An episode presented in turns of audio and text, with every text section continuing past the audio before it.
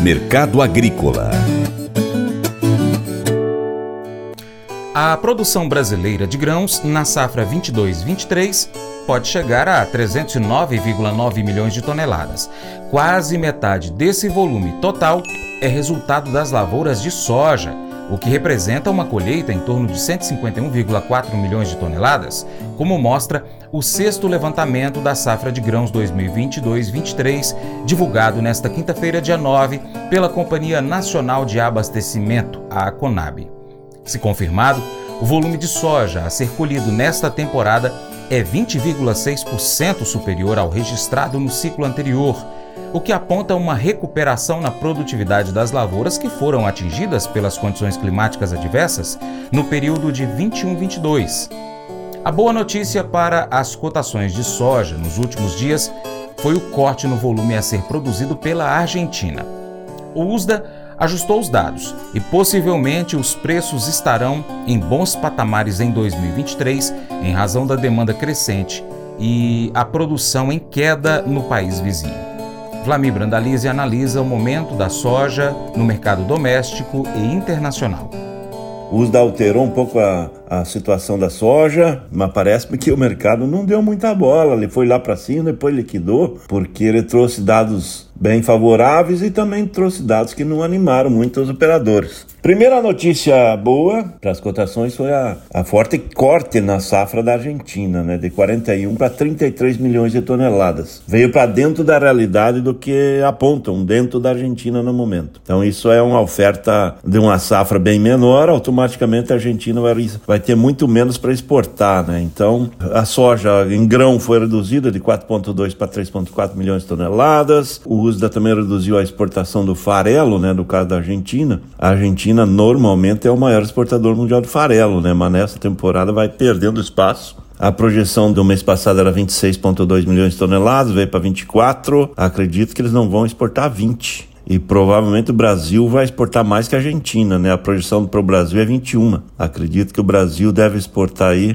umas 25 e a Argentina menos de 20. Então, caminhamos para essa linha no farelo justamente em função dessa quebra da safra da Argentina aí que vai acontecer, porque temos que levar em consideração que o produtor da Argentina vai espernear esse ano para negociar, vai querer os pacotes de dólar soja, vai ser uma condição complicada. A produtividade média na Argentina vai estar tá baixa, menos de 2 mil quilos por hectare, custos altos, os argentinos estão numa situação complicada. É isso que o USDA trouxe para a Argentina, né? No caso, para o mercado mundial, o USDA cortou os mesmos números da Argentina. Então a safra era projetada em 383 milhões, veio para 375. E com isso reduziu o estoque mundial de 102 para 100 milhões de toneladas, com corte no consumo, principalmente baseado em consumo da China, que tirou 2 milhões de toneladas. Será que conversaram com os chineses? Essa é a grande questão, né? Será que o chinês vai reduzir consumo? A projeção de consumo vai ser menor? Essa é a pergunta importante aí, a projeção. Os chineses que seguem bombando na, na demanda, né?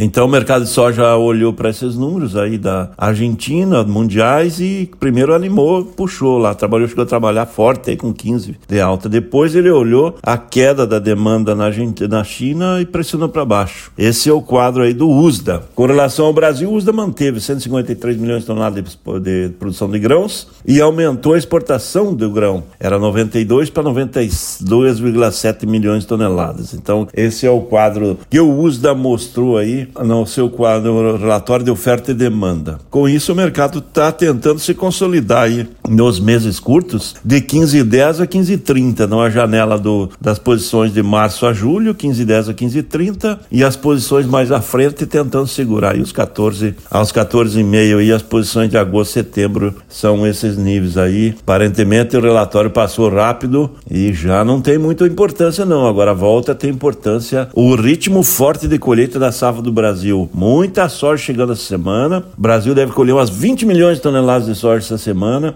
O mercado ainda está com comercialização bastante lenta, pouco mais de 50 milhões de toneladas negociadas dessas 153 milhões de toneladas que vão ser produzidas. É muita soja para negociar e o mercado está olhando isso aí para se balizar. Por enquanto o mercado vai se sustentando. Isso é positivo para o produtor. O obstáculo do produtor no momento continua sendo o dólar que tem perdido suporte, né? O dólar aí acabando aí, caminhando para o lado das 5,10. Então isso acaba limitando as cotações, derrubando as cotações internas e ainda segue com viés de baixa nesse momento aí para o mercado da soja, que segue com a colheita atrasada, mas colhendo e a safra chegando cheia aí no mercado brasileiro.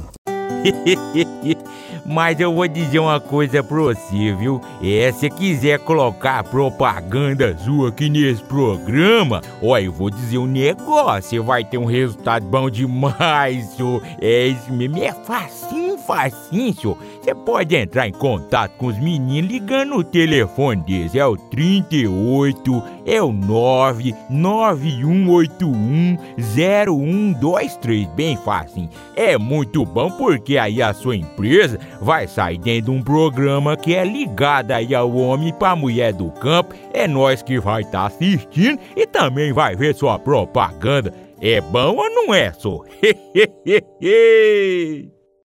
Vem ser parceiro do Paracato Rural? Siga as nossas redes sociais. No seu aplicativo favorito, você vai pesquisar por Paracatu Rural.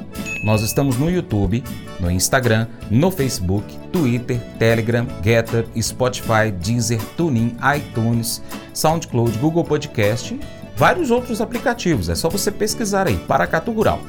Nosso site, paracaturural.com, você pode colocá-lo como página inicial do seu navegador, pode cadastrar o seu e-mail, e outra coisa, você pode também curtir, comentar, salvar, compartilhar nossas publicações, marcar seus amigos, marcar o Paracatu Rural nas suas publicações, comentar os nossos vídeos.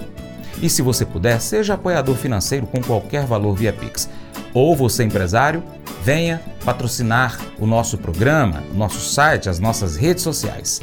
Assim, você vai ajudar a gente a trazer mais notícias e mais informações para você do agronegócio brasileiro, da agricultura familiar, de todos os setores do agro. Um grande abraço a todos vocês aí, hein? Que acompanha a gente aí pelas nossas mídias online, também pela TV Milagro e pela Rádio Boa Vista FM. Seu Paracato Rural fica por aqui, mas a gente volta. Combinado assim? Muito obrigado. Você planta e cuida, Deus dará o crescimento. Deus te abençoe, hein? Tchau, tchau.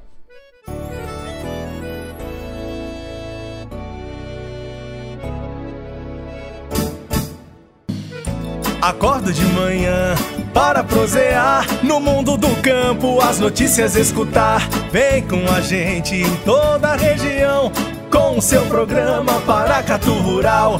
Tem notícias, informação e o mais importante, sua participação. Programa Paracatu Rural. Programa Paracatu Rural.